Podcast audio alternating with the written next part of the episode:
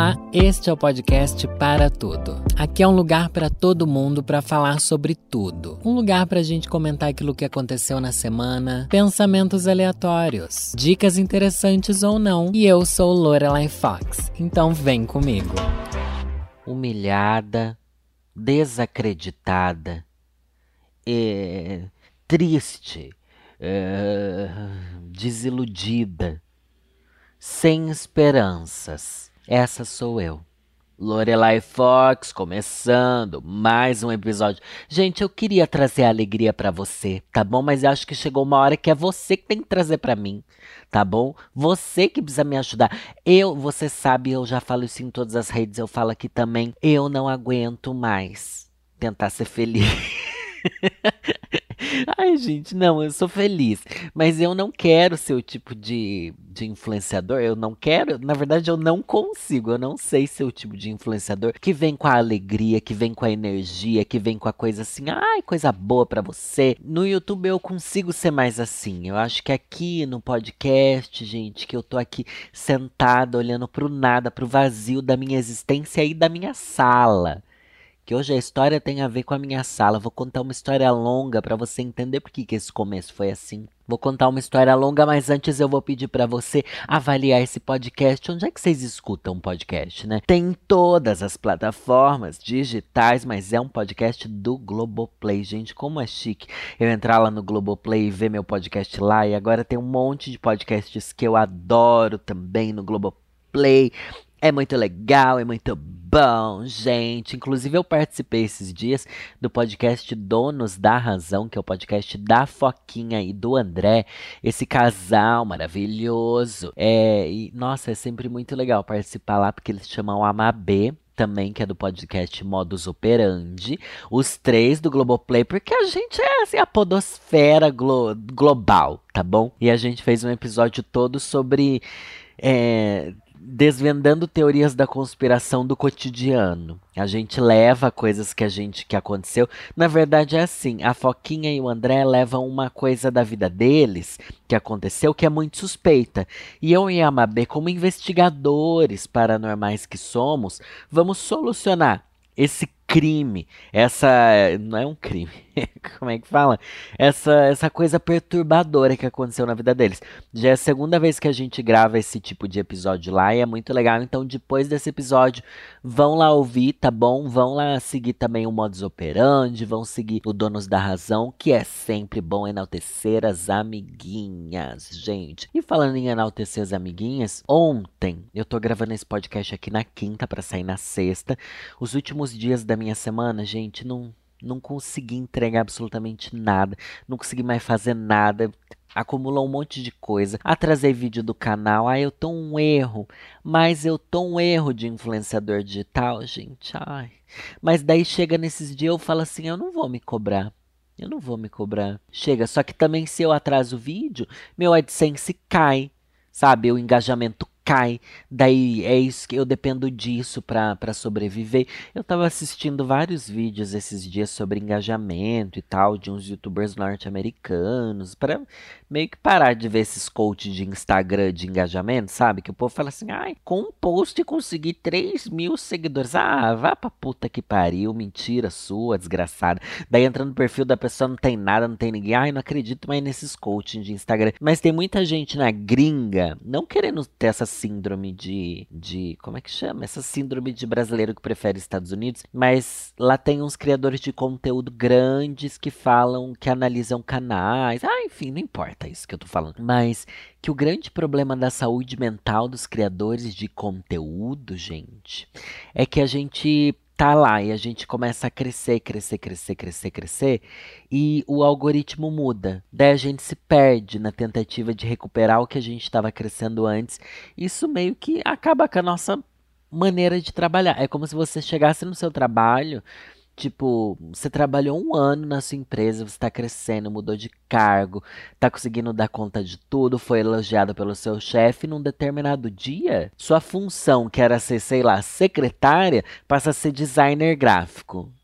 Sem te avisarem, sabe? Tipo, você tem que mudar a sua forma de ser sem você entender o que você tem que fazer. Olha que absurdo. Quando eu quando falaram isso, para você pode parecer um drama, tá, gente? Mas é, eu preciso desabafar um pouco sobre a minha profissão aqui, não que eu já não faça isso o tempo inteiro, mas é muito complicado a situação de você precisar atingir metas, que a gente precisa muito atingir metas e eles não falam como a gente atinge meta, muito pelo contrário, eles jogam contra as metas que a gente precisa atingir, a respeito de visualização, a respeito de engajamento. Eu acho que o Twitter é a melhor plataforma sobre engajamento e entrega de conteúdos, é a que menos trabalha contra a gente. O TikTok eu não conheço muito bem, mas parece que ele trabalha bem. Já o YouTube, e o Instagram, principalmente, nossa, é a gente nadando contra a corrente. Assim, o que que tem a ver? Não tem nada a ver com o que eu queria falar. Queria contar para vocês que, muito chique, gente, vai estrear esse reality show novo da Pablo. Não é publis que eu tô fazendo, tá bom? Mas vai estrear um reality show aí novo da Pablo. Não sei se vocês sabem da Pablo com a Luísa Sonza, que vai ser um concurso de drags cantoras cantoras, o que é muito legal.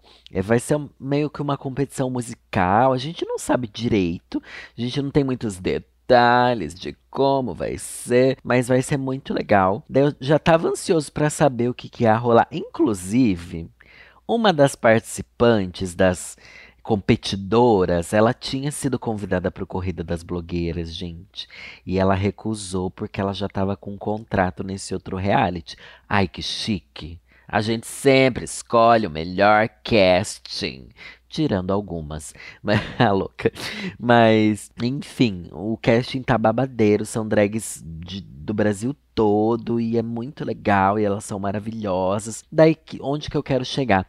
Fui convidado para fazer a para ser MC. Você é a MC Lorelai, é mestre de cerimônias na festa de lançamento desse reality show. Isso aconteceu ontem. Daí toca eu ir lá fazer um ensaio. Teve um ensaio às nove da manhã, gente. Nossa Senhora. E o lugar fica a uma hora de distância da minha casa. Meu Deus, São Paulo. Por que você faz isso com a gente, São Paulo? São Paulo, porque tudo é tão longe? Juro, demorou uma hora. Porque tinha muito trânsito, né? É, cheguei lá e tal ensaiei, passei com as meninas e não sei o que, não sei o que lá. Daí voltei pra casa, me arrumei, fiz toda a make, não sei o que lá, tentei ficar bonita, tentei entregar. Eles que escolheram o look, vocês vão falar assim: ai Lorelai, você repetiu o look do Corrida das Blogueiras. Eles escolheram aquele look tá? Porque ia combinar com as cores do, da festa e com as cores do próprio programa, né? Ia combinar, e é um vestido bem assim, luxo. E ainda não postei foto no feed, mas vou postar em breve. Não sei quando, mas vou postar. Enfim, cheguei lá, fui pro camarim, fiquei falando com o pessoal. Gente, eu não tava no mesmo camarim que a Luísa Sonza e a Pablo. Ai, mas eu nem fiquei lá porque eu fiquei morrendo de vergonha. Ai, gente, eu fiquei morrendo de vergonha. Daí eu saí do camarim antes delas chegarem. Pra. Ai, não sei. Me senti assim, gente, vai ser muito chato eu estar tá aqui. Elas são amigas, não é legal eles terem me colocado no mesmo camarim. Mas, tipo, eu acho que ninguém liga, eu acho que é uma coisa pessoal minha, né? Mas enfim. Daí subi pra festa, tomei uma bebidinha, gente, e olha só que milagre. Falei assim: ah, eu vou querer uma gin tônica, mas faz bem fraquinho. Gente, eu pedi numa bebida fraca. Parabéns para mim, gente, que isso nunca acontece na vida da vovozinha. Mas dessa vez aconteceu e tava lá, bem descontraidinha assim. Começou a chegar gente, começou a chegar gente. E. gente, uma festa de drags, né? Tipo, tinha todo o pessoal da, da HBO Max fazendo lá o, né, o pessoal assim, executivos e presidentes e sei lá o que. Daí começou a chegar as drags competidoras, tá bom? As drags que participaram do reality. E daí começou a chegar drags convidadas. Tinha lá a Márcia Pantera, que é uma drag muito famosa daqui de São Paulo.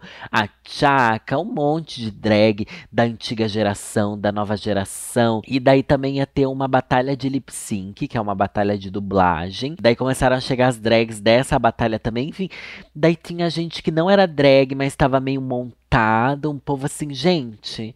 Só sei que teve uma hora que eu olhei, eu tava com o Alisson, que trabalha comigo, e ele falou assim parece que a gente tá naquela festa dos Jogos Vorazes. Lembra quando eles vão lá para aquela cidade de gente rica, que tem uma festa onde todo mundo é muito estranho?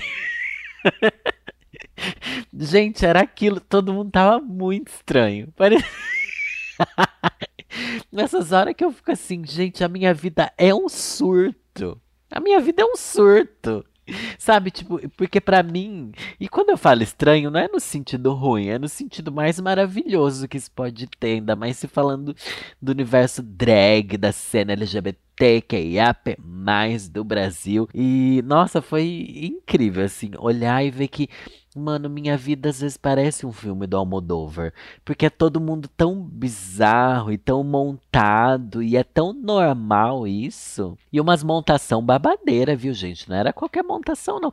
Nossa, a Márcia Pantera tava com um vestido incrível, uma coisa assim surreal. Daí tinha um povo mais assim numa linha estranha, numa linha Lady Gaga, com a cara toda tapada e umas borboletas, não sei o quê. E tinha. Ai, daí tinha as bonitas, mais patricinha. E tinha as bichas que era feminada e tava com roupa feminina, mas era masculina ao mesmo tempo.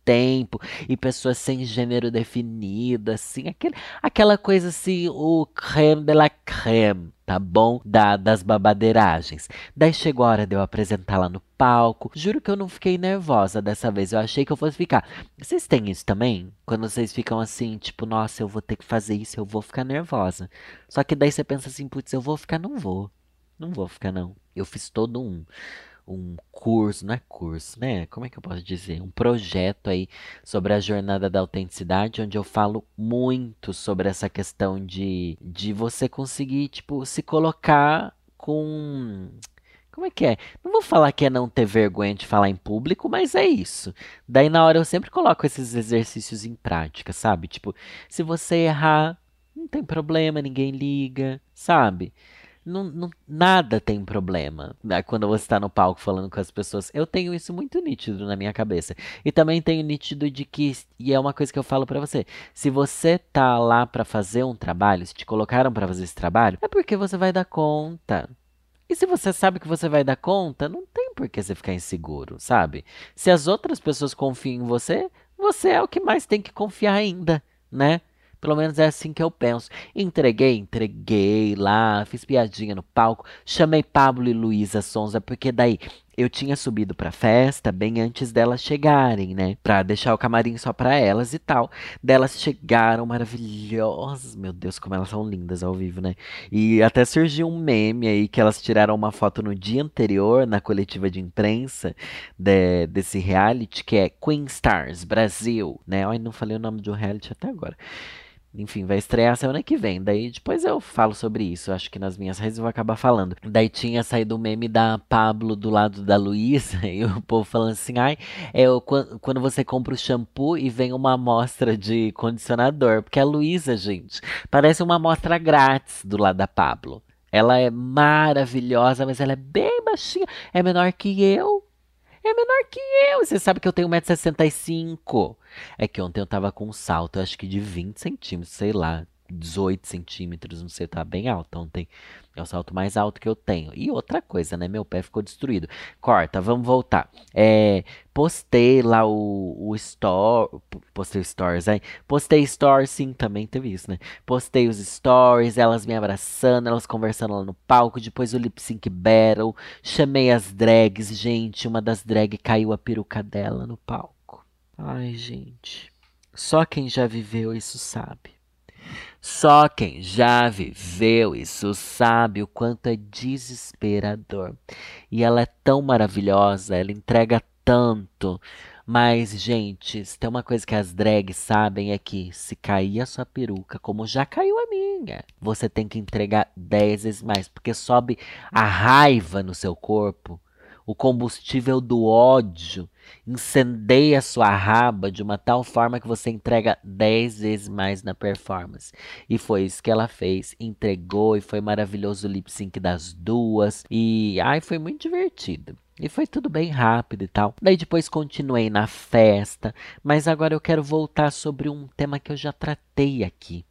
E eu meio que comprovei. Gente, eu tô com uma coisa que eu tô sentindo uma dificuldade de estar em festas mesmo. E não é assim, tipo, ai, tenho medo de pegar coronavírus, blá blá blá blá blá, porque eu já tô vacinado, a gente fez teste para entrar na festa e tal, enfim. É, eu sei dos riscos também. Hoje em dia a gente tem que fazer as coisas sabendo que é um risco sim, independente de todos esses cuidados, alguma coisa pode acontecer, mas não é isso. Daí eu comecei a pensar que, tipo, será que eu tô com algum gatilho de ansiedade? Eu não quero falar sobre isso, porque hoje em dia o povo, ah, eu se fala de diagnóstico de ansiedade só porque viu no YouTube, né? Eu acho isso um pesadelo da internet hoje em dia. Tipo, a pessoa nem, nem se passou com um profissional para saber se realmente tem ansiedade ou se só tá com preguiça. Mas eu não sei se eu tô com essa preguiça social, sabe? E não é uma preguiça, eu, gost, eu gosto de todo mundo que, tá, que tava ali na festa. Queria falar com as pessoas, mas às vezes quando as pessoas vinham falar comigo, me dava assim um tipo, ai gente, eu quero fugir daqui. Isso, isso nunca aconteceu. Eu adoro estar tá montado em festa e adoro que todo mundo venha falar comigo. E gostei de todo mundo que veio falar comigo. Mas tinha uma coisa dentro de mim que falava: vai, Danilo, você tem que ir embora, você tem que ir embora. Você tem que ir embora. Você tem que ir embora. Mas eu tentei ficar o máximo que eu pude também para fazer a entrega, fazer bonito com o cliente, sabe? Para pegar ali a opinião de todo mundo, para ser legal com os convidados e para ver gente que eu não via há muito tempo. Não consegui tirar uma foto com a Pablo, gente. Não consegui tirar uma foto com a Pablo nem com a Luísa, porque fica um bilhão de pessoas em volta delas e eu já tava nessa de tipo, ai gente, eu acho que eu estou no lugar errado. Mas daí eu também não fui lá me enfiar para tirar foto. Eu queria muito, né? Óbvio que eu queria muito. Sempre quero muito. Mas, enfim. Daí eu tô com essa, com essa coisa estranha dentro de mim. Eu não sei a receita para isso. Cada vez mais acho que eu devia voltar a fazer terapia. Embora eu acho que que eu deva voltar sim fazer terapia. E quem vai ser meu próximo terapeuta, né, gente? De onde eu vou tirar alguém para eu confiar de novo? E pior, contar tudo que aconteceu. E pior, dois, fala assim: olha, você é meu novo psicólogo, mas eu vou passar o resto da minha vida comparando todos os meus psicólogos à minha ex-psicóloga. É, porque é isso que vai acontecer, eu tenho certeza. Eu tenho certeza. Porque o meu processo com a Neide tinha dado tão certo, sabe? Eu evolui tanto em tão pouco tempo. Eu acho que quatro anos é pouco tempo para terapia, né? Para eu ter evoluído tanto, é, foi muito legal. E agora eu vou comparar todos os psicólogos que eu conhecer com quem eu me tratar e tal com ela. E tá tudo bem, né? Ele que lide daí com isso. Mas daí beleza. Fui lá para pro camarim de novo, me desmontei e não sei o que. Chamei um Uberzinho tá bom, Uber Black, porque é o cliente que ia pagar, daí eu pego mais caro mesmo. A gente tem que ser assim, viu? Fica aí a dica para você. Não querer economizar dinheiro das empresas, não, que elas são ricas. E daí, beleza. Cheguei em casa, tava aqui, eu tava maquiado ainda, eu só troquei de roupa, mas tava maquiado ainda. E daí, beleza, perdi a chave de casa. Gente, era aí que eu queria chegar. É aí que explica o começo desse episódio. Era meia-noite e meia a hora que eu cheguei. Olha que cedo. Falei, mano, cheguei cedo. A festa do BBB vai estar tá começando ainda. Juro que eu pensei nisso. É, sabe, a coisa ainda vai estar tá rolando. Vai dar pra eu descansar, porque eu tinha uma reunião hoje, super cedo. Vou dormir cedo, não sei o que lá, não sei o que lá. Mano, perdi a chave de casa. E eu nunca perdi chave. Gente, eu nunca perdi uma chave. Eu sei que o povo fala que eu sou bagunceiro. Quem me conhece, ai, Danilo, você é bagunceiro, não sei o que lá, não sei o que lá. Sou. Mas não sou esquecido. Minha bagunça é muito difícil eu perder coisas. E quando eu perco, eu sempre acho. Eu nunca perco que é do tipo assim, ah, esqueci em algum lugar, sabe? Tipo, perder fora de casa. Isso não acontece. Aconteceu já deu perder a caneta do iPad, que eu achei aqui em casa, e eu sabia que ela estava aqui em casa. O meu fone de ouvido também achei dentro de um bolso, que eu até contei aqui que eu achei o fone de eu procurei, procurei tipo, por um mês. Comprei outro e daí depois um dia eu coloquei um casaco, daí eu coloquei a mão no bolso. Ai, eu adoro contar essa história. E eu fiz a mesma expressão que a Rose faz no final do filme do Titanic, quando tem o flashback dela jovenzinha no navio que resgatou os sobreviventes do Titanic. Ela põe a mão no bolso numa determinada cena e percebe que o coração do oceano tá no bolso dela. E, gente, eu juro, na hora que eu senti o, o fone de ouvido no meu bolso, eu me senti a Rose no Titanic. E foi incrível, tá bom? Foi sensacional. E tá, volta aqui, Danilo. Perdi a chave. Eu tava com uma mochila e com uma sacola para eu trazer a peruca penteada, né? Que eu deixo numa sacola pra ela, enfim, não dá pra enfiar na mochila o negócio. É, abri a mochila, tirei tudo que tinha dentro, tirei tudo aqui na frente no corredor, sabe? Aqui de frente para minha porta mesmo, tirei tudo refucei, refurechecei e deu tudo assim, tirei, tirei, tirei, tirei, abri os bolsinhos, porque tem um bolsinho na minha mochila que fica aqui no ombro, que é onde eu guardo. É onde eu guardo a chave. Chave, cartão, sabe cartão de entrada em lugar, tipo, que você precisa depois depositar o cartão para sair? Eu guardo tudo ali nessa, nessa nesse bolsinho. Então é muito automático de eu fazer isso há muitos anos, desde que eu comprei essa mochila que tem uns 10 anos já. É, então eu tinha certeza que estava ali a chave e não estava. Eu falei, beleza, às vezes na correria de sair eu coloquei em outro lugar. Bolso não estava, em todos os bolsos da mochila não estava, enfim, não tinha chave. Eu com a cara maquiada, aqui de frente para o meu apartamento, fiz o quê? Vou respirar não tenho o que fazer. Não, eu sou assim, gente. Eu fico com raiva, com raiva, com raiva, mas quando eu percebo que não tenho o que fazer, o não ter o que fazer já é um caminho dado, sabe? Tipo, o que eu teria que fazer? Ou eu chamo um chaveiro para vir abrir minha porta, ou eu vou dormir em outro lugar. Que lugar eu posso dormir? Vou acordar o César para ir para casa dele dormir lá? Não. Vou acordar meu boy para ir dormir na casa dele? Não, porque as pessoas não merecem sabe, passar pelo ódio que eu tô passando, né? Serem responsáveis pelo meu ódio. Mas daí falei o quê? Vou tirar minha maquiagem. Sentei na escada, tirei a maquiagem sem espelho. Sem espelho eu tirei a maquiagem, gente. demorou, viu? Demorou, demorou. Esfreguei, esfreguei, esfreguei. Porque eu tava com as coisinhas de tirar a maquiagem, mas eu não quis tirar lá no evento, justamente para eu chegar mais cedo em casa. Daí, beleza, nisso já tinha passado meia hora de que eu tirei tudo da mochila, fucei tudo, tirei a maquiagem, blá blá blá. Pensei, pensei, pensei no que ia fazer, me acalmei. Liguei para um chaveiro 24 horas. Chaveiro falou assim: lá no site dele estava escrito: em 20 minutos estamos aí. Em 20 minutos a gente chega. Eu falei: ah, beleza, né? Liguei.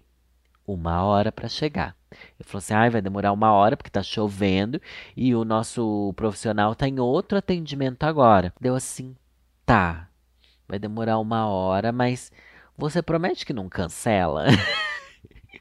Ai, gente, eu juro que eu me humilhei, assim. Porque a gente tá acostumado às pessoas que a gente pede serviço cancelar hoje em dia, né? A gente tá é sabendo do que eu tô falando. A gente tá acostumado, isso é bem complicado e triste. Ele falou: não, não vai cancelar, não. Passe seu telefone, eu te aviso quando ele estiver indo, não sei o que lá, não sei o que lá. Beleza. Daí eu desci. Fui lá falar na portaria, né? Porque não, eu não o cara ia chegar, eles iam interfonar aqui. Eu não tava dentro de casa, né, para receber o, o, chaveiro. Daí eu desci, no que eu desci tava uma chuva. Daí eu falei, mano, não vou nem conseguir chegar na portaria. Daí eu sentei no chão, eu sentei no chão, lá assim na, na parte de fora do edifício, numa parte cobertinha que tem embaixo do prédio, assim, olhando pro grande nada, para pro. Como é que chama? Não é um hall de entrada. Tem tipo um pátio bem grande, assim, do condomínio, né? E fiquei lá olhando a chuva. Ia demorar ainda uma hora pro cara chegar. Eu falei, tá, eu espero a chuva baixar. Vou na portaria, informo eles que vai chegar um chaveiro, eles deixam entrar. E tudo bem, e tudo certo. É, daí foi isso que aconteceu. Nessa uma hora, gente, que tédio, meu Deus. Parece que foi a hora mais difícil. Por sorte, não tão sorte assim, tava acontecendo um barraco no BBB, que é o que eu vou comentar daqui a pouquinho aqui com vocês, que é o barraco da Natália, da bebida e de tudo que aconteceu na noite de ontem. Mas, gente, daí esperei, esperei, esperei, esperei. Chegou o chaveiro e ele chegou exatamente uma hora depois mesmo, sabe? Então não atrasou, mas eu tive a esperança que ele chegasse mais cedo. Eu tive. Daí, beleza, o cara chegou, trouxe ele aqui, subiu. Tentou uma porta. Tem duas portas aqui do apartamento. Ele falou assim, ele já olhou para a porta e falou assim: "Olha, essa porta é muito difícil de abrir". Eu falei assim: "Por quê?" Sabe? Tipo, ele falou assim: é porque eu perguntei por quê, né? Por que eu tô encenando o que eu conversei? Não faz sentido. Mas enfim, ele falou assim: essa porta é muito antiga. Essa porta deve ter uns 40 anos. Esse trinco não foi atualizado, entendeu?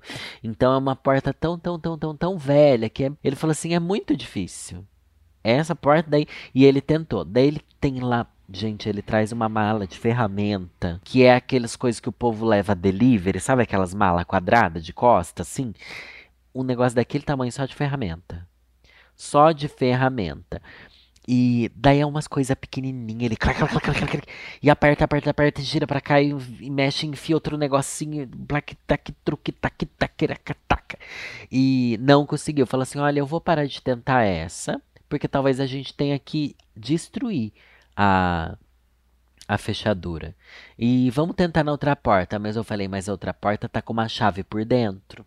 É mais difícil. Dele olhou outra porta e falou: essa daqui é velha também, mas não é tanto igual a outra. Essa daqui vai ser mais fácil do que a outra. Daí, tipo, demorou mais uns 10 minutos dele tentando, conseguiu abrir a porta. Conseguiu abrir a porta. Daí, ai, finalmente entrei, gente, 280 reais pra abrir minha porta.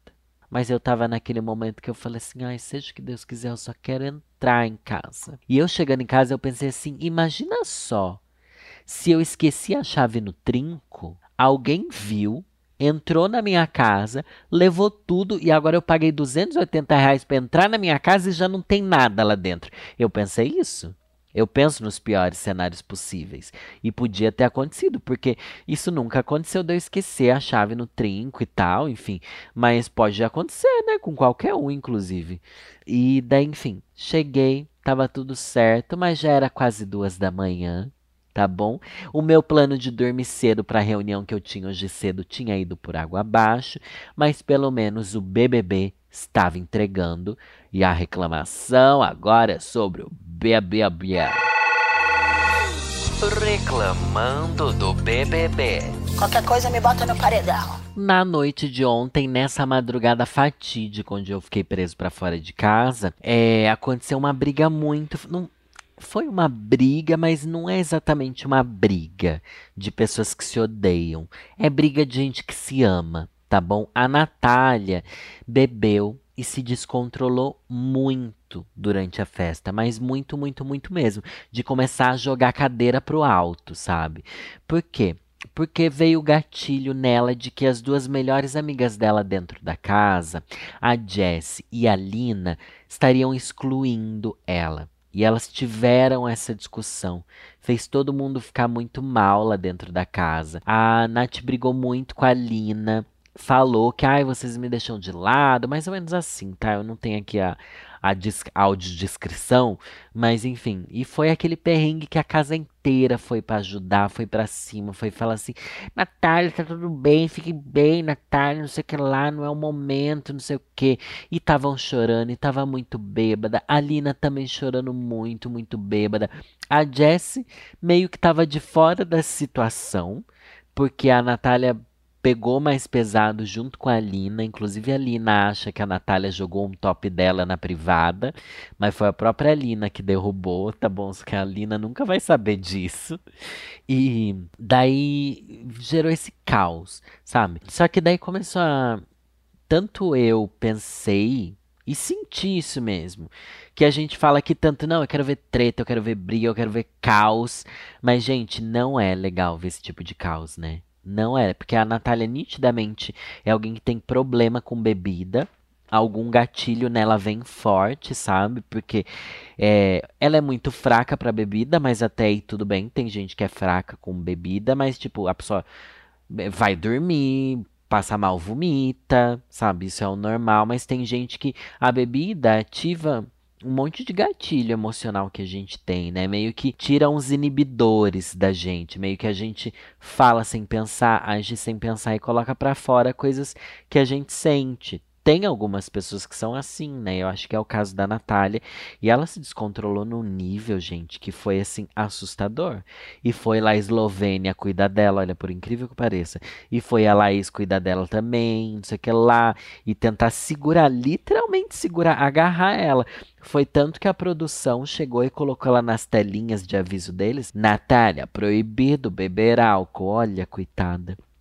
Eu quero pegar aqui o que o Thiago Teodoro, meu grande amigo Titi, que inclusive tem um podcast sobre Big Brother, que é o Big Big Brasil, podcast com a Duda Delo Russo.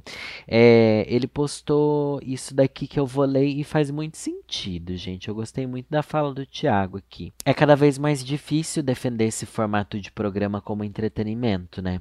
Atualmente a gente tem muito mais informação sobre saúde mental e aí fica mais complicado achar legal confinar um monte de gente numa casa, liberar o álcool e esperar pelo pior. Claro que cada pessoa vai reagir de um jeito sob pressão. Muita gente vai conseguir segurar a onda numa boa, mas o programa é desenhado para despertar o pior de quem está lá e de quem está assistindo em casa, e já vimos isso acontecer mais de uma vez. Será que existe um jeito de manter o que é divertido no programa? Será que tem como programa evitar que as pessoas cheguem no seu limite, tipo uma luz amarela mesmo, retirando a pessoa de cena, acalmando e orientando. Ela pode até voltar depois, mas teria um momento para se recuperar da bebedeira, do surto de ansiedade. De repente, esse tipo de intervenção, uma participação mais efetiva da produção, evitaria o que rolou nesta madrugada. E eu concordo bastante, gente. É, parece que é tipo, ai, que mimimi, que exagero. Mas a gente não quer ver pessoas tendo surtos mentais dentro do programa. Não é isso. Eu quero ver gente sendo falsa, eu quero ver gente manipulando, eu quero ver gente brigando sim. Eu quero ver dedo na cara e gritaria, só que com a saúde mental em dia, sabe? E eu acho que, tipo, quando, principalmente pelo fato das pessoas estarem bêbadas, não é legal, não é gostoso, é assustador sabe? Você não sabe o que, que vai acontecer ali quando as pessoas estão sãs, estão brigando no jogo da Discord, durante a casa, depois de uma votação, depois de uma eliminação, é completamente diferente. E para mim, sim, aquilo é um entretenimento. Tipo, nossa, eu queria estar tá brigando igual eles lá com tal pessoa, tal pessoa, né? E mas eu acho que deveria ter uma intervenção também da psicóloga do BBB, talvez nessa hora, que diz que tem uma psicóloga. Eu acho que devia ter uma psicóloga ali de plantão, sim. Deviam falar assim: ai, Natália, vai pro confessionário agora. Daí alguém chegar lá, dar alguma coisa para ela, para acalmar ela. Não sei se é um, um remédio, alguma coisa assim, sabe? Mas conversar com ela, dar uma água com açúcar, tirar da situação, né? E não sei, não sei o que, que isso pode. Não sei o que eles podem fazer. Mas o que eu achei mais legal da, do ponto de vista do Thiago é que realmente parece um mimimi a gente fala assim, ah, mas não é um programa, não é de briga, vocês não queriam ver briga, tá aí. Mas é que hoje em dia a gente entende a coisa da saúde mental. A gente entende que, que uma pessoa lá brigando e ficando completamente louca, se jogando contra a parede, é, é um problema de saúde mental. Não é algo engraçado e divertido como a gente achava lá no começo dos anos 2000, sabe? E que bom que a gente tem mais essa consciência, pelo menos na nossa. Não sei se é na nossa bolha, mas eu acho que é, né? Ai, eu sempre acho que nossa bolha é sensata. É que tosca que eu sou também, né?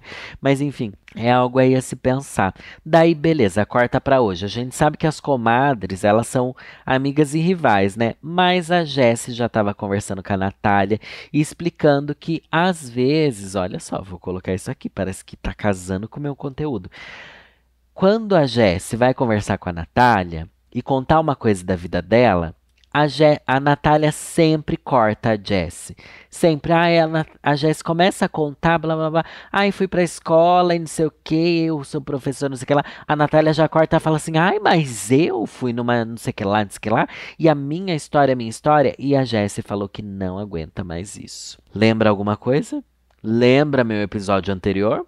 do meu podcast? Eu acho que sim, né? Então. não seja a pessoa que só fala sobre você. Não seja a pessoa que tudo você tem uma história para contar. Ninguém suporta você. você perde todas as suas amizades, tá bom? É, eu não acho que a Natália invente as histórias, eu só acho que ela é dessa que quer muito falar dela mesma. Talvez seja algo por ela ser muito nova, ah, eu aqui passando pano para as comadres, né? Mas, enfim. É, mas é algo a se pensar aí, né? Enfim, eu fiquei feliz que um tema que eu trouxe mais ou menos no episódio anterior apareceu no BBB de certa forma, de gente que acaba sempre falando sobre si e tudo tem uma história melhor para contar, né? Não é legal não. Gente, falei demais nesse episódio. Espero que vocês tenham, enfim, se compadecido da minha história de perder a chave, porque eu não tive coragem nem de comentar em nenhuma rede social. Sabe quando você vive uma história que você se sente tão humilhada? Igual uma história de traição, assim, que você por muito tempo não consegue contar no assunto porque parece que você não quer nem que seja verdade. Mas eu me senti muito humilhada por mim mesma. Para mim, perder uma coisa é uma humilhação. Olha que bizarro. Não devia ser, né? Tipo, normal perder as coisas. Mas nossa, me senti muito humilhada, muito. É isso, gente. Meu nome é Lorelai Fox e é nessa que eu falo.